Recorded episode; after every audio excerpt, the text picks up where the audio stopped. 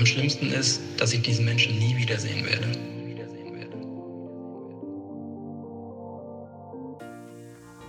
Was ist, wenn ich gar nicht so trauere, wie es alle von mir erwarten?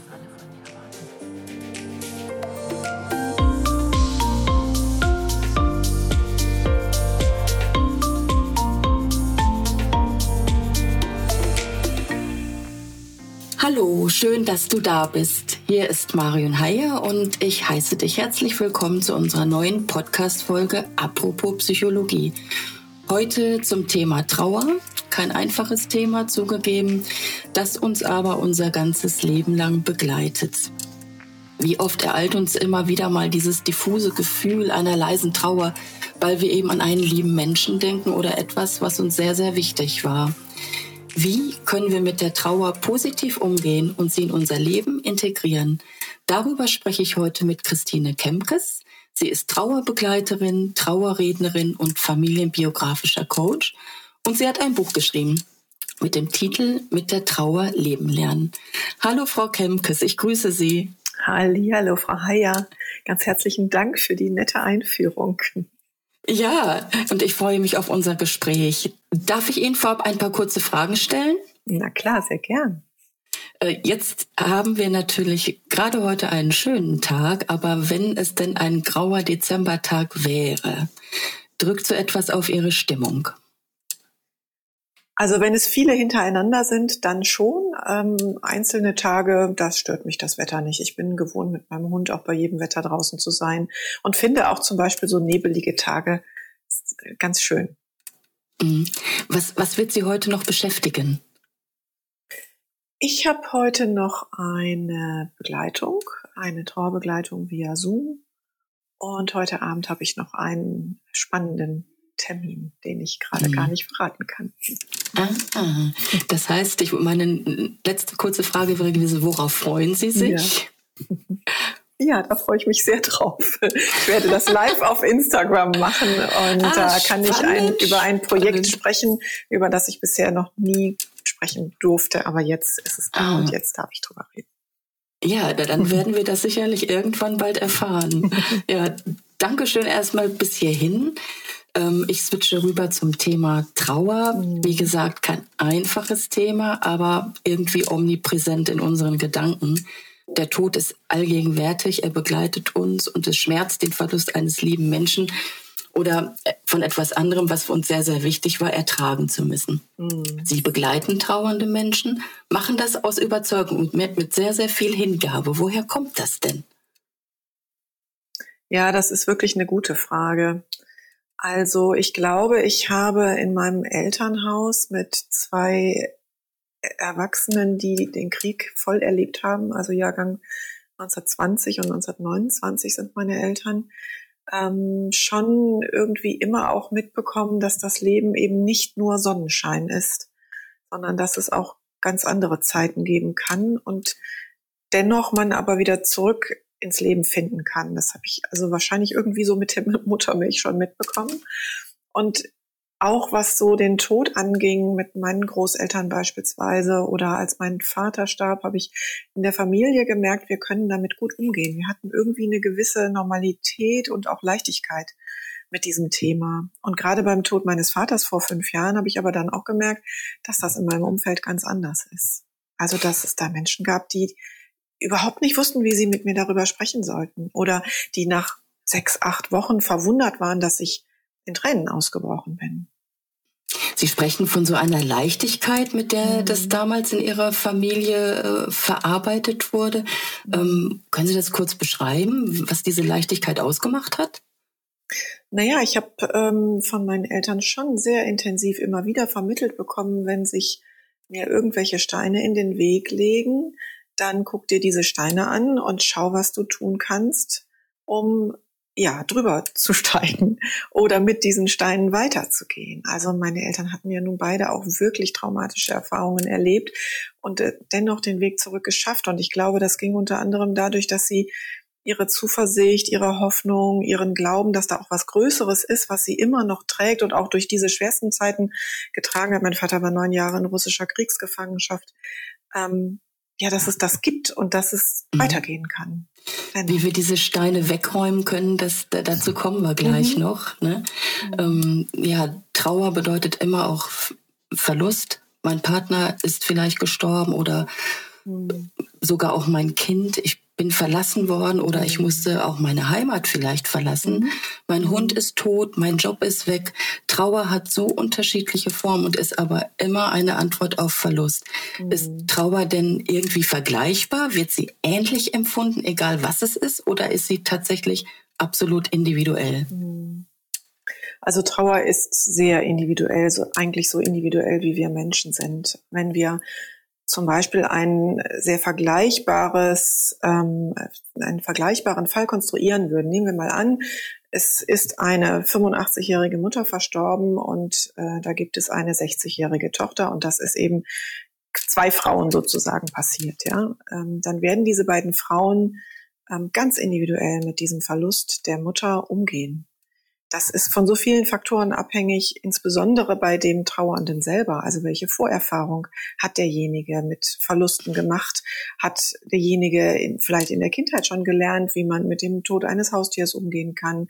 Oder wenn die Oma gestorben ist, durfte das Kind bei der Beerdigung dabei sein oder wurde es da vermeintlich geschützt und nicht mitgenommen, hat dann aber auch die Chance nicht bekommen zu lernen, dass das völlig in Ordnung ist, dass die Welt nicht untergeht, wenn wir an einer Beerdigung teilnehmen. Ähm, oder eben auch die Frage der Bindung zu der verstorbenen Person. Wie war die Beziehung miteinander? Gibt es offene Themen, die dann nicht mehr geklärt werden konnten? Mhm. Ähm, also es gibt ganz viele kleine Facetten und Puzzlestückchen, die zu der Art und Weise führen, wie wir persönlich trauern. Und deswegen sind auch zwei noch so vergleichbare Fälle nie miteinander zu vergleichen. Ähm. Und auch der, der, der Tod eines Hundes zum Beispiel, da, da mhm. trauere ich, wenn ich den mhm. über zwölf, dreizehn Jahre gehabt habe, trauere ich ja auch. Aber ja. Na, natürlich, oder ich sag jetzt mal, wahrscheinlich nicht so stark oder anders, als wenn ich ein Kind verloren habe Mhm. Na, wo man dann denkt, Mensch, die Reihenfolge hätte eigentlich anders sein ja. sollen. Ja, ja. Mhm. Ich tue mir immer ein bisschen schwer damit, ähm, Trauer zu vergleichen, weil darin liegt ja dann auch eine Bewertung. Und wir bewerten dann von außen, das passiert Trauernden ja auch sehr häufig, das eine hat schwerer zu wiegen als das andere. Mhm. Also ich kenne auch Trauernde, die kinderlos sind, die vielleicht auch keine Beziehung haben, die aber ein Haustier haben und an diesem Haustier sehr, sehr, sehr besonders hängen. Und wenn das dann stirbt, dann mag ich nicht einschätzen, ob das jetzt weniger oder mehr Schmerz ist als ein anderer Mensch, der sein Kind verliert. Mhm. Ich glaube, das ähm, steht uns von außen nicht zu. Hm? Ja. Aber gibt es denn vielleicht Phasen der Trauer? Mhm. Unabhängig von dem Empfinden? Mm, ja, also wenn Sie jetzt auf Phasenmodelle ansprechen, die es ja in der Theorie gibt und in der Fachliteratur, dann ähm, ja, es gibt Phasen in der Trauer. Ich persönlich arbeite aber gar nicht so gerne mit diesen Phasenmodellen, mhm. weil eine Phase immer bedeutet, für mich zumindestens, da gibt es einen Anfang und ein Ende einer Phase. Und wenn die erste beendet ist, beginnt die zweite Phase. Und so erlebe ich aber Trauer nicht. Also ich erlebe bei meinen KlientInnen, dass das eben auch ganz individuell abläuft und dass wir manchmal in zwei Phasen gleichzeitig sind oder zwischen den Phasen springen, weil wir nochmal zurückgehen, weil nochmal irgendwas passiert, wo wir quasi an den Anfang zurückgeworfen werden. Und deswegen arbeite ich lieber mit Modellen, wo es darum geht, so Traueraufgaben ähm, zu lösen oder eben ja ja, ich nenne es Traueraufgaben. Mhm. Es gibt ein Modell von Alan D. Wohlfeld, ähm, die sechs Notwendigkeiten der Trauer heißt das. Mit dem arbeite ich sehr gerne, weil da ist die Reihenfolge nicht festgelegt. Da bin ja. ich manchmal mit dem, was ich tue, mit einem Ritual, was ich mir überlege, ähm, löse ich schon gleich mehrere Aufgaben. Ja. Mhm. Jetzt sind wir im Grunde schon mittendrin. Mhm. Die ähm, können Sie mal so zwei, drei Notwendigkeiten beschreiben? Mhm. Ja, also eine Notwendigkeit ist, die Realität des Todes anzuerkennen. Also wirklich für sich im Kopf und im Herzen klar zu haben, dieser Mensch oder dieses Tier ist verstorben oder meine Ehe ist zerbrochen. Und das ist so und das bleibt so. Also viele Trauernde, es ist völlig normal, dass wir anfangs die Hoffnung haben, der kommt doch nochmal zurück. Ja, und manche meinen über einen sehr langen Zeitraum ähm, immer noch, es könnte doch sein, dass das jetzt nur ein schlechter Scherz war und heute Abend sitzt er doch wieder bei mir auf dem Sofa. Ja, also die, die Realität anzuerkennen ist eine Notwendigkeit. Den Schmerz anzunehmen ist eine andere Notwendigkeit. Also da sage ich immer, es gibt nur diesen Weg durch den Schmerz hindurch. Es gibt leider keinen Weg am Schmerz vorbei. Ich komme da nicht drum herum. Ich muss also mich dem stellen und auch ein Stück weit mich in diesen Schmerz reinfallen lassen. Ich muss den durchfühlen. Und dann gibt es noch so Traueraufgaben oder Notwendigkeiten, die ziemlich anspruchsvoll sind, nämlich ähm, eine neue Identität zu entwickeln, ohne mhm. den geliebten Menschen, ohne diese Ehe, ohne das Haustier, ohne ähm, ja beim Heimatverlust, ne? ohne meine Heimat. Und das ist dann die Herausforderung. Mhm. Ja, das ist eine mhm. große Herausforderung. Ja, wie kann ich mich der schrittweise stellen? Ja, schrittweise, genau. Das ist schon die richtige Frage. Das ja, geht nur mhm. schrittweise. Und ich sage auch beim Thema Identität immer, das ist eine Aufgabe, die wir nicht am, am ersten Tag nach dem Tod eines Menschen bewusst angehen. Das ist eine Aufgabe, wo wir oft in der Rückschau feststellen, ach guck mal, da hat sich was für mich verändert, da haben sich für mich auch Werte verschoben nach so einem Einschnitt, ja. Also wenn mein Lebenspartner nach 20 Jahren stirbt und ähm, dann, dann teilt das ja mein Leben ein quasi in zwei Hälften in das Leben mit diesem Menschen und das Leben danach ohne diesen Menschen. Und manche erkennen dann irgendwie in der Rückschau, ja, da hat sich wirklich massiv was bei mir verändert und das hat auch mich ein Stück weit verändert.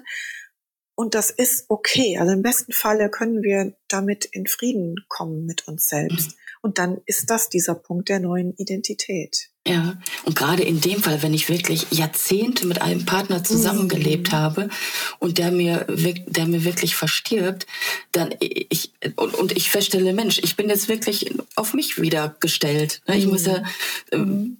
einfach wieder zu mir selbst finden. Ja. Ja, und, und zwar mit der Erfahrung und diesem Schatz aus den 20 gemeinsamen Jahren, nehmen wir mal das Beispiel, äh, im Gepäck. Ja, also ich habe meine Zeit mit dem geliebten Menschen im Gepäck, ich habe die Trauer im Gepäck, ich spreche immer gerne so vom Lebensrucksack, den mhm. wir mit uns herumtragen. Und mit diesem Gepäck baue ich mir jetzt mein Leben zusammen. Mhm.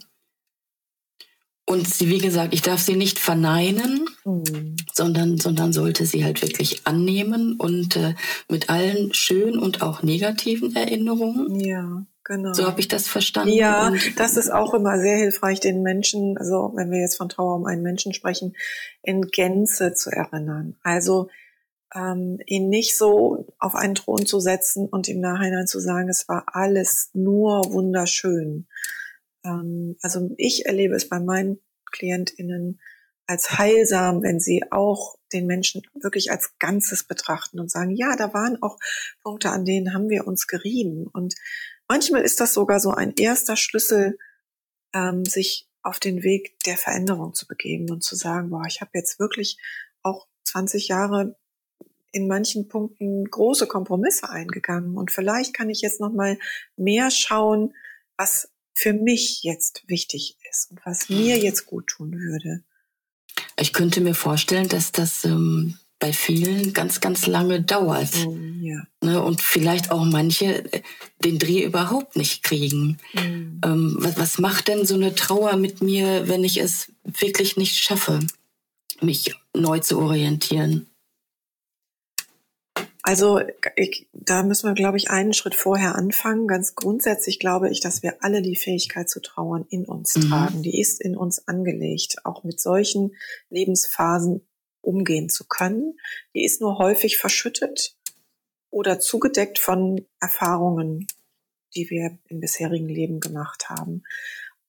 Und wenn ich merke als trauernder Mensch, dass ich sehr blockiert bin, dass mein Leben komplett rückwärts gerichtet ist.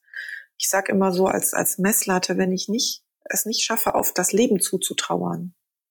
Also Schritt für Schritt, und es sind die Schritte noch so klein, immer mehr mich auf das Leben zuzubewegen, dann mhm. sollten Menschen sich Hilfe holen. Es gibt mhm. ja gute professionelle Hilfe in Form von Trauerbegleitung im Einzelsetting oder auch eine Trauergruppe. ähm, kann eine gute Unterstützung sein. Und die gibt es auch sehr, teilweise zumindest sehr spezifisch. Es gibt zum Beispiel Trauergruppen für Angehörige nach Suizid. Wenn ich da so eine besondere Todeserfahrung gemacht habe, dann ähm, hilft es sich mit Menschen zusammen zu tun, die eine ähnliche Erfahrung mhm. gemacht haben. Ja. Mhm. Und ich muss das dann aber auch, auch zulassen, ne? Und, und yeah. nicht sagen, ach, das verdränge ich jetzt und äh, Quatsch, das brauche ich nicht. Und ähm, dann habe ich wahrscheinlich tatsächlich ein Problem. Ne? Also es braucht, ja, es braucht tatsächlich diese Entscheidung, die ich selber fälle, ja, dass ich sage, ich möchte so, wie ich jetzt lebe, mit all diesem Schmerz, der, der mich komplett blockiert, der mich so einhüllt, dass ich gar nicht mehr im Leben bin und im Leben stattfinde. Ich möchte so nicht mehr weiterleben. Mhm. Manchmal also braucht es tatsächlich einen Leidensdruck. Ne? Ja, und ich muss auch diese Alarmsignale erkennen und auch wirklich mm. als, als sag ich mal, schwergewichtig auch erkennen. Ne? Ja, ja, ja. Und da gilt, ähm, dass Trauer ja erstmal grundsätzlich gar keine Krankheit ist, sondern eine ganz natürliche Reaktion ist auf einen Verlust, so wie Sie das eingangs auch so schön beschrieben haben. Wenn ich aber die Trauer dauerhaft verdränge, wenn ich sie ständig wegschiebe, wenn ich vor ihr weglaufe, mich in Arbeit stürze, in Alkohol, in Drogen, was auch immer wir tun können, um zu kompensieren, ähm, dann kommt sie mit Sicherheit irgendwann durch die Hintertür wieder rein. Mhm. Die Krux ist, dass sie dann meistens verkleidet ist als etwas anderes. Also dann kommt sie als Migräne, als Depression, ah. als Bauchschmerz und dann gehen Menschen zum Arzt. Das ist dann vielleicht, da ist der Trauerfall mhm. vielleicht, weiß ich nicht, ein Jahr, anderthalb, zwei Jahre her oder auch fünf Jahre. Und der Arzt versucht aufgrund der körperlichen Symptomatik irgendwie daran herumzudoktern, sage ich jetzt mal in Anführungsstrichen. Mhm. Und der Bezug zur nicht gelebten Trauer wird gar nicht hergestellt. Ja. Und die ja, gute schwierig. Nachricht, die gute Nachricht ist aber tatsächlich, dass es nie zu spät ist zu trauern. Also selbst ja. Menschen, die vor, das habe ich bei meiner eigenen Mutter erlebt, die vor 60 Jahren nicht um ihr Kind trauern konnten, können das jetzt noch nachholen und in eine Heilung kommen. Und ist das dann wie eine Befreiung, wenn ich das wirklich geschafft habe, die Trauer angenommen habe und auch versuche, sie positiv in mein Leben mitzunehmen, ja. dann fühle ich eine Erleichterung ja. daran, weil ich spüre, ich habe Frieden geschlossen. Ja, ja, ja, ja. genau. Mhm. Das geht einher mit diesem inneren Frieden. Okay, die Trauer gehört zu mir und die darf zu mir gehören. Ganz oft ist es auch eine Frage von Erlaubnis. Ja, mhm. wenn wir heute in eine Buchhandlung gehen, dann finden wir meterweise Glücksliteratur, wie wir uns selbst optimieren können, mhm. wie wir noch achtsamer und noch glücklicher werden können. Aber keiner ähm, sagt uns, dass zu diesem Glücksgefühl oder nehmen wir vielleicht mal die etwas schwächere Form der Zufriedenheit, das ist oft so ein erster mhm. Step, den Trauernde erreichen können, ähm, dass dazu aber die Trauer dazugehört, dazu gehören muss und dazu gehören darf, weil wir haben eben nicht nur Momente in unserem Leben, wo wir Hurra schreien. Und, und äh, dazu ge gehört dann auch meinetwegen der regelmäßige Besuch äh, auf dem Friedhof. Mhm. Ähm, das, das ähm, ja, gehört auch, das, das erleichtert mich ja auch, ne? wenn ich dann irgendwie das Gefühl habe, aha, das ist so eine Anlaufstelle, wo ich irgendwie noch so, so ein bisschen Kontakt zu, zu meinem geliebten Partner oder wem auch immer habe. Ja, Kontakt ist ein gutes Stichwort. Also es geht letztlich immer darum, zum einen die, die Trauer zu integrieren, also es geht um Integration und es geht um Verbindung zum Verstorbenen. Und wie ich diese Verbindung herstelle, da sind wir Menschen wieder ganz individuell. Das ist für den einen der Friedhof und vielleicht sogar eben auch eine Grabart, wo äh, ich selber pflege. Das heißt, ich habe da wirklich was zu tun. Ich gehe im, im Sommer jeden Tag dorthin und wässere und kümmere mich darum, dass es schön bepflanzt ist. Das gibt äh, manchen Menschen sehr, sehr viel und stellt irgendwie auch diese Verbindung zum Verstorbenen her. Es gibt aber auch ganz viele Trauernde, die sagen, ähm, Friedhof ist für mich mein geliebter Mensch nicht. Ich brauche diesen Ort nicht. Ja, deswegen mhm. tun manchen zum Beispiel auch ganz andere Grabarten gut, wie ähm, beispielsweise die Verstreuung der Asche im Meer. Ähm, und dann habe ich ja erstmal nicht diesen Anlaufort hier bei mir zu Hause. Aber ich weiß zum Beispiel, wenn ich am Meer bin, bin ich dem Menschen nahe oder ich habe ihn so beigesetzt, dass er selber in dem Element ist, wo er sich immer so besonders wohlfühlt und das wiederum gibt mir dann auch ein gutes Gefühl. Ja, mhm. und andere sind auch an so solchen Urlaubsorten beispielsweise ihren Menschen sehr nah. Ja, und wenn wir ähm, jetzt mal so diese etwas metaphysische Ebene weiterspinnen, mhm. also ich spreche jetzt an auf, auf Religion. Ja. Ähm, weil ja viele auch ähm, in so einer Frömmigkeit sind und gerade jetzt auch bei den älteren Menschen noch, die da aus ihrem Glauben sehr viel Kraft und Trost äh, ziehen. Ja.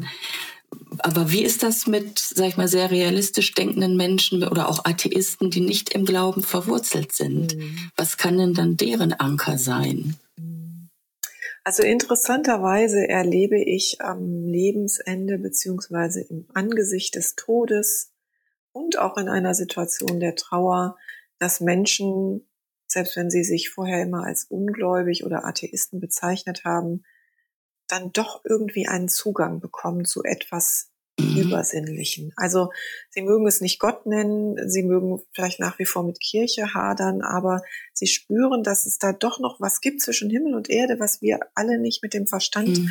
Greifen können. Also das erlebe ich gerade auch, wenn ich in einer Hospizbegleitung, ehrenamtliche Sterbebegleitung mache, dann erleben wir das da sehr häufig, dass die Menschen an ihrem Lebensende selber, also auch der sterbende Mensch auf einmal daran, darauf vertrauen mag, das ist hier nicht zu Ende, wenn ich jetzt die Augen für immer schließe. Da kommt noch irgendwie was, was auch immer das sein könnte. Ähm, also das ist das eine. Ich, also ich erlebe einfach viele, die, die dann auch in der Trauer merken, okay, ich darf mich damit nochmal auseinandersetzen.